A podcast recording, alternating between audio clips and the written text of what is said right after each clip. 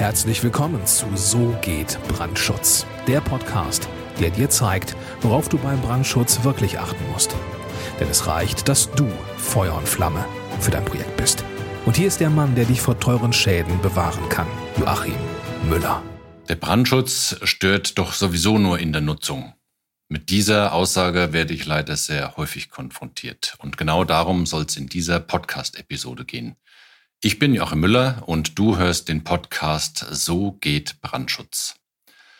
Wann stört denn der Brandschutz tatsächlich in der Nutzung? Also häufig stören die Brandschutztüren, weil sie natürlich von selber schließen. Das ist ja Sinn und Zweck äh, unter anderem einer Brandschutztür, dass sie selbst schließt.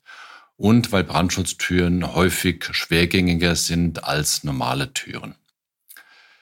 Weiterhin stören Wände mit Brandschutzanforderungen, wenn nämlich flexibel umgebaut werden soll. Und der Störfaktor kommt genau dann raus, wenn der Umbau dieser Wände auf einmal genehmigt werden muss.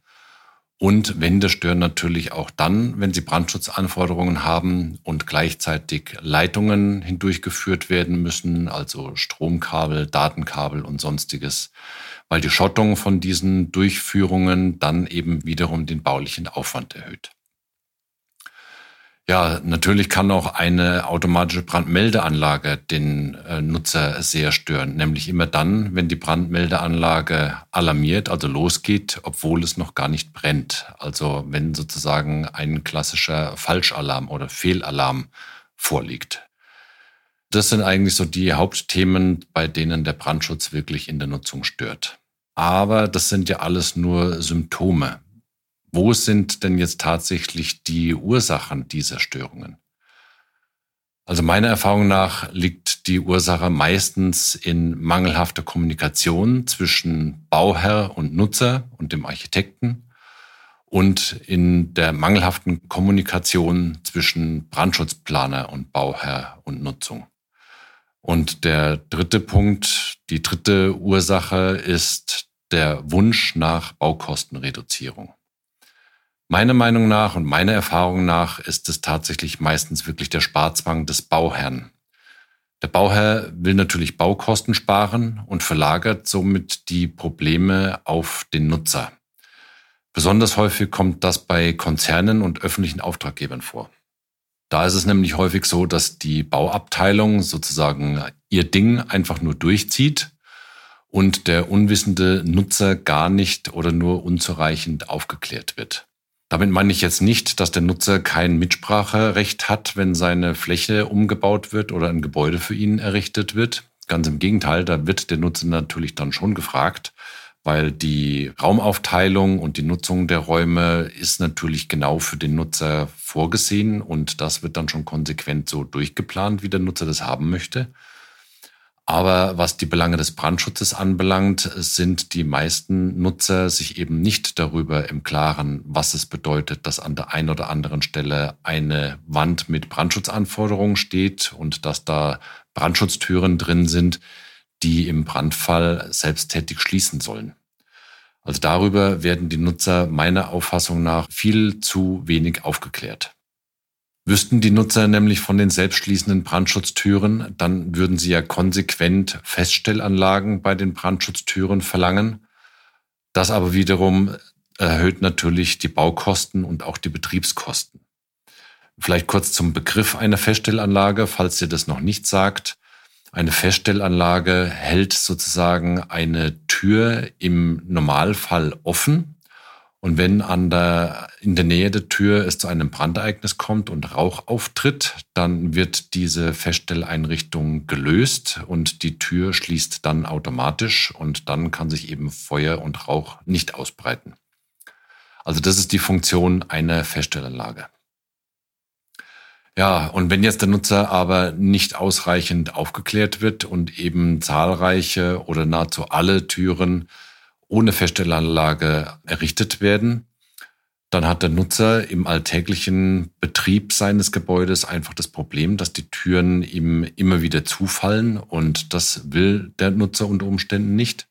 Und deswegen ja, greift er natürlich notgedrungenermaßen zu irgendwelchen Gummikeilen, die man sich im Baumarkt kaufen kann oder zu irgendwelchen Holzkeilen, die man sich selber schnitzen kann Oder die Türen werden mit Feuerlöschern, die in der Nähe sind, aufgehalten. Oder es gibt irgendwelche anderen Kreativlösungen, um eine Brandschutztür am Selbstschließevorgang einfach zu hindern. Ja, und was passiert im Brandfall? Im Brandfall können sich natürlich Feuer und Rauch ungehindert ausbreiten. Und das ist genau das, was man, was der Gesetzgeber aus brandschutztechnischer Sicht nicht haben will und was der Bauherr und eigentlich auch der Nutzer tatsächlich nicht haben will. Man möchte ja, dass die Brandschutztüren ihre Funktion erfüllen und dass sie selbsttätig schließen im Brandfall und der Ausbreitung von Feuer und Rauch ausreichend lang vorbeugen. Aber genau das können die Türen halt einfach nicht tun, wenn sie aufgekeilt oder mit irgendwelchen anderen Gegenständen offen gehalten werden. Ja, und wenn man dann durch so ein Gebäude hindurchgeht äh, und hat dann den Bauherrn und den Nutzer mit dabei und macht ihn dann auf solche Defizite aufmerksam, also eben aufgekeilte Türen, da kommen dann vermeintliche Argumente, das ist wirklich extrem anstrengend, da schon zuhören zu müssen.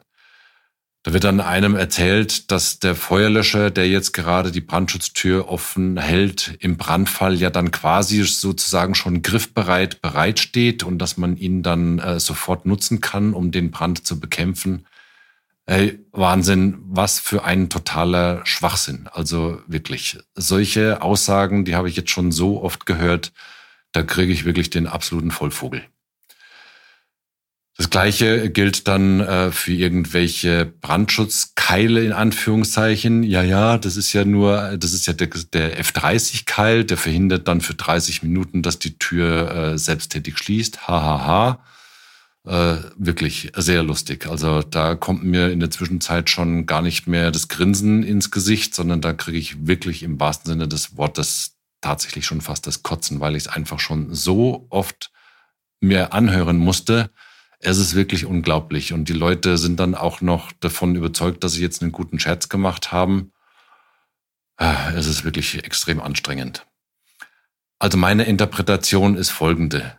Jede aufgekeilte oder anderweitig aufgehaltene Brandschutztür, also natürlich nicht eine Tür, die durch Feststellanlage offen gehalten wird, also jede unqualifiziert offen gehaltene Brandschutztür ist ein Beleg für einen Planungsfehler, oder für mangelhafte Kommunikation oder für absolut übertriebenen Sparzwang.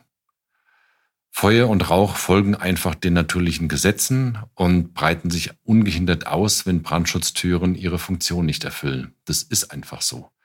Und dass es jetzt nicht an den Haaren herbeigezogen ist, das kannst du aus der Tagespresse entnehmen, weil es nämlich wirklich sehr viel häufiger brennt, als man tatsächlich vermuten möchte. Also geh ins Internet, äh, schau dir da die verschiedenen Presseportale von den Feuerwehren an und dann wirst du speziell bei so großen Städten wie München oder Berlin, Nürnberg, egal wo, wirst du immer wieder von den Berufsfeuerwehren dann eine entsprechende Information bekommen, wie häufig es pro Woche oder pro Tag irgendwo gebrannt hat. Und das sind halt einfach, es, es sind Fakten. Was ist jetzt also konsequenterweise zu tun? Also der Bauherr und der Nutzer, zumindest sofern der Bauherr nicht selbst der Nutzer ist, der Brandschützer und der Architekt müssen sich einfach untereinander abstimmen, welche Konsequenzen die Brandschutzanforderungen haben, die sich bei dem jeweiligen Gebäude aus dem Baurecht ergeben. Da führt einfach kein Weg dran vorbei. Und der Bauherr muss dann die Konsequenzen abwägen und entscheiden, ob er lieber die Investition in sein Bauwerk erhöht, indem man nämlich Feststellanlagen äh, einbauen lässt bei den Türen, um eine flexible Nutzung zu ermöglichen. Oder ob man den geringeren Baukosten den Vorzug gibt und dann dafür aber mit den Nutzungseinschränkungen leben kann.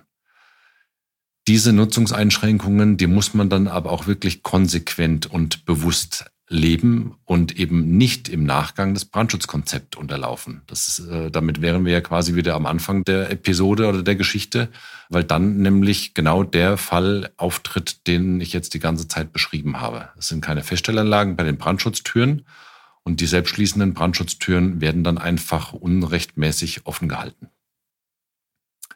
So, und jetzt zum Schluss von dieser Podcast-Folge noch eine Anregung von mir.